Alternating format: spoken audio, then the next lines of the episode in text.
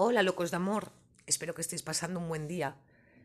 Hoy en este tercer podcast vamos a hablar de un tema que, nos genera muchos problemas, muchas dudas existenciales y que además está muy de moda, que es lo tóxico. Bueno, vamos a definir primero qué es tóxico.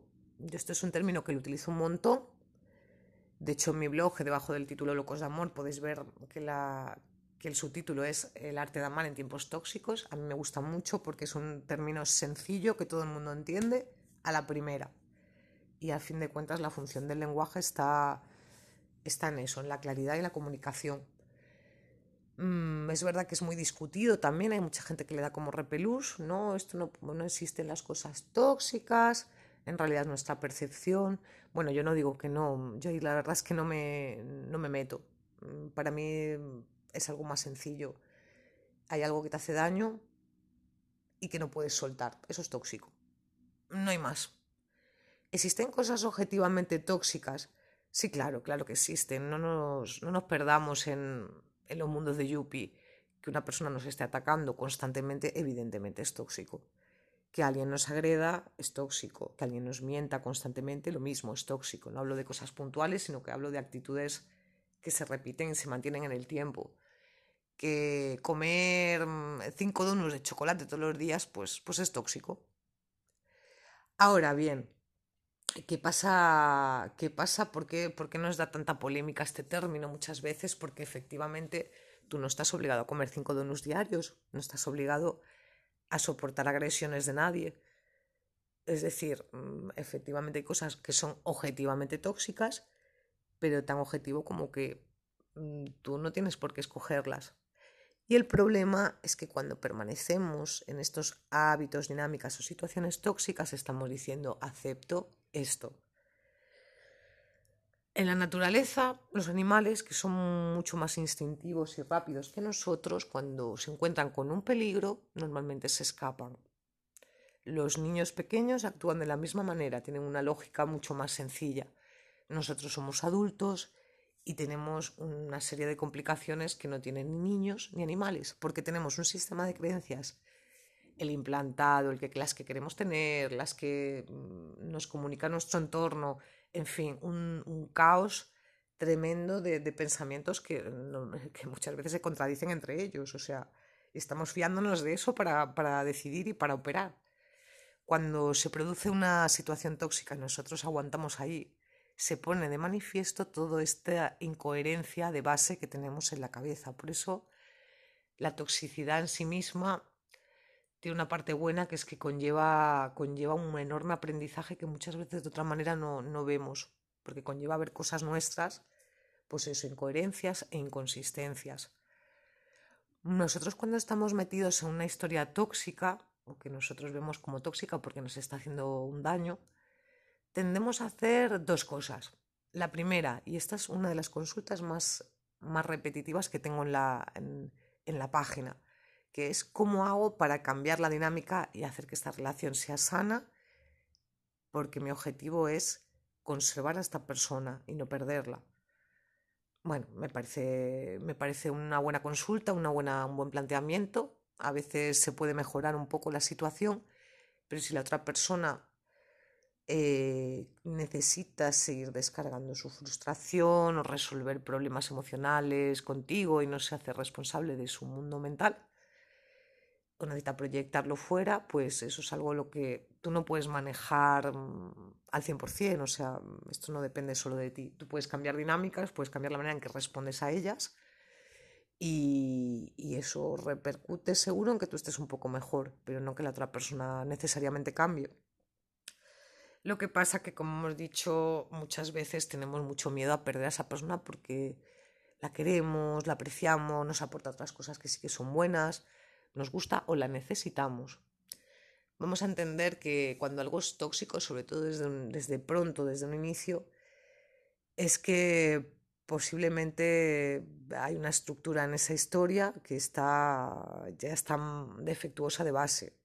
De hecho, la misma tara que está respondiendo a esa otra tara es la que hace que conectemos con esa persona y, no con otra que no la tenga.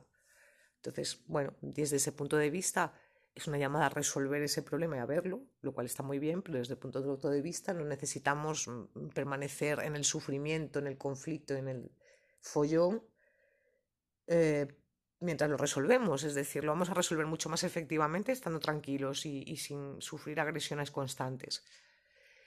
La segunda opción que tenemos, que es la más peligrosa, es aguantar y normalizar a ver, vamos a utilizar la palabra maltrato, hay muchos tipos de maltratos, no todos ellos son conscientes e intencionados, pero me da igual, el resultado es el mismo.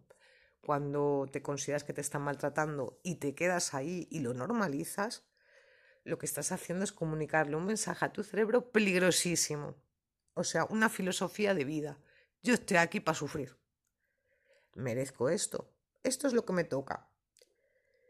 Pues salvo que uno tenga espíritu de, no sé, de Jesucristo, y Jesucristo tenía más carácter y sabía cabrearse cuando tocaba, pues no, no es una nada buena opción. Normalizar conductas que consideramos tóxicas y que nos hacen daño es tomar un camino hacia una forma de vivir, hablando en plata, miserable y de mierda, mm, donde vamos a ser perpetuamente o víctimas de alguien o agresores de alguien, porque eh, normalmente entre, o sea, la persona que, que, sufre, que sufre constantemente un daño y no lo sabe parar, no sabe irse, es una persona que ese daño se lo va a comer. Lo va a comer, lo va y se lo va a quedar. O sea, por más que pienses y normalices, eso se queda ahí. Y ese daño de alguna manera tarde o temprano lo va a proyectar en otra situación, en otra cosa, en otra persona. Lo, lo tiene que descargar por algún lado. Hay gente que es que, es muy consciente, que es muy sana y cuando algo pues le duele y le genera malestar, tienes unas herramientas que le ayudan a limpiar eso sin necesidad de descargar, pero bueno, cuando uno no tiene ese, ese aprendizaje todavía, pues muchas veces hacemos lo mismo que nos han hecho. Póngase, pues una persona que, ha, que te ha engañado, que ha jugado contigo, pues existen muchas posibilidades como tú no hagas ese aprendizaje o esa evolución, que tú hagas exactamente lo mismo y os estáis condenando una manera de vivir y de, de, de, sentir las cosas y de relacionaros que es muy fea y muy deshumanizada. Entonces, partiendo de esa base, nos vamos a la tercera opción, que es la que más nos cuesta, que es irnos, romper la dinámica y decir, hasta aquí hemos llegado. No, no vamos con culpas, odios y, y malestares, sino con eligiendo un poco la, el camino de, de, la responsabilidad sobre, sobre cómo uno quiere vivir su vida. Esta, desde luego, es la opción más saludable de todas, todas, y la que tiene más sentido realmente, porque estamos haciendo lo que hacen los niños y los animales, ponernos a salvo lo primero y después ya pues resolveremos lo que haya que resolver. Y esto es lo que yo aconsejo, en, digamos, un 99,9 de los casos por no decir 100%. ¿Por qué? Porque cuando tú dices a la vida, mm, esto que estoy viviendo no me gusta y me voy, te estás dando un mensaje totalmente diferente. Estás diciendo, yo merezco, merezco que me traten bien. Fíjate, que parece una tontería, porque todos conscientemente creemos que, que nos deben tratar bien, pero, pero cuántas veces a menudo aceptamos cosas que no son buenos tratos bueno, pues tú le estás diciendo a la vida, querida vida, eh, quiero gente que me trate bien o quiero buenas dinámicas que me enriquezcan. Y como tú me mandas de todo, un poco la famosa caja de bombones de Forrest Gump, pues yo elijo los bombones que me sientan bien y que me gustan. Hay otros bombones que están ricos pero me sientan como un tiro, pues eso no los voy a coger y hay otros que directamente están asquerosos y ya me sientan mal de todas, todas y eso ya ni, ni, mirarlos.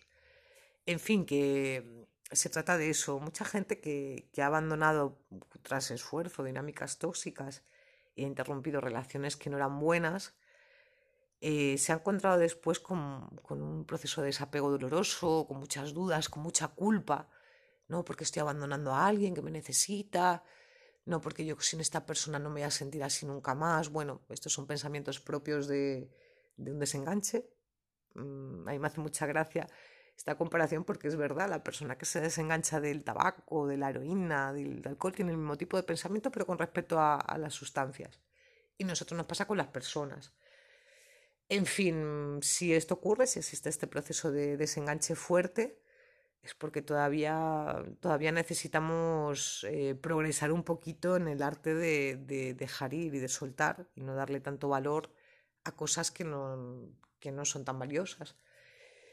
Y, además de este proceso, lo que hay es la posibilidad de tener una gran satisfacción personal al haber actuado de forma responsable sobre la propia vida.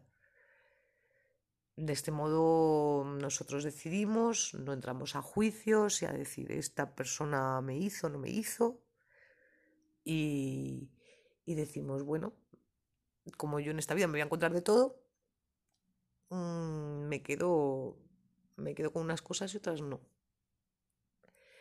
Si uno ya está más acostumbrado, ya lo ha hecho más veces, ya lo ha vivido, ya sabe también lo que es. El, soltar es algo, cuando hay que soltar es algo muy, muy enriquecedor y que además el aprendizaje de esa situación te lo llevas contigo, o sea, no por, no por irte dejas de aprender, pero aprendes de una manera mucho más placentera porque estás contigo mismo y tranquilo, sin constantes agresiones o, problemáticas externas. En fin, tenemos estas tres opciones, ya hemos hablado de ellas, ya las hemos explicado. Yo, por supuesto, os animo a perder el miedo a perder, porque el, luchar por apegarse a las cosas es algo que nos hace muchísimo daño y esto está comprobado, o sea, no hay, no es una teoría, es una cosa que la vemos. Eh, muchas veces, además, tenemos un miedo terrible a perder a esa persona y después de tres años de repente te la encuentras y, y, se instaura otra dinámica totalmente distinta, porque la vida es así de, de milagrosa y curiosa y te, y te encuentras, te separas, te reencuentras o te encuentras con gente idéntica. Dices, ojo, pues es que nunca voy a volver a encontrar a nadie así. Siempre, a ver, si echas de menos una persona tóxica hay 50.000 más. Y suelen ser muy parecidas, no las personas, sino las dinámicas. Eh, bueno, eh, también a veces no vuelves a saber de la persona, pero con el tiempo no es algo importante. Es, es algo que, que te abre también camino para que vengan otras cosas y normalmente cuanto más desechas cosas que no te valen, más, más te, se te presentan cosas que sí se acercan más a tu, a tu idea de lo que sí te vale. Y bueno, con esto, con esto os dejo. Espero que, espero que tengáis buena semana, que, que os haya servido la charla y que, y que os haya enriquecido y os servido para vuestro aprendizaje. Un gran abrazo. Hasta luego.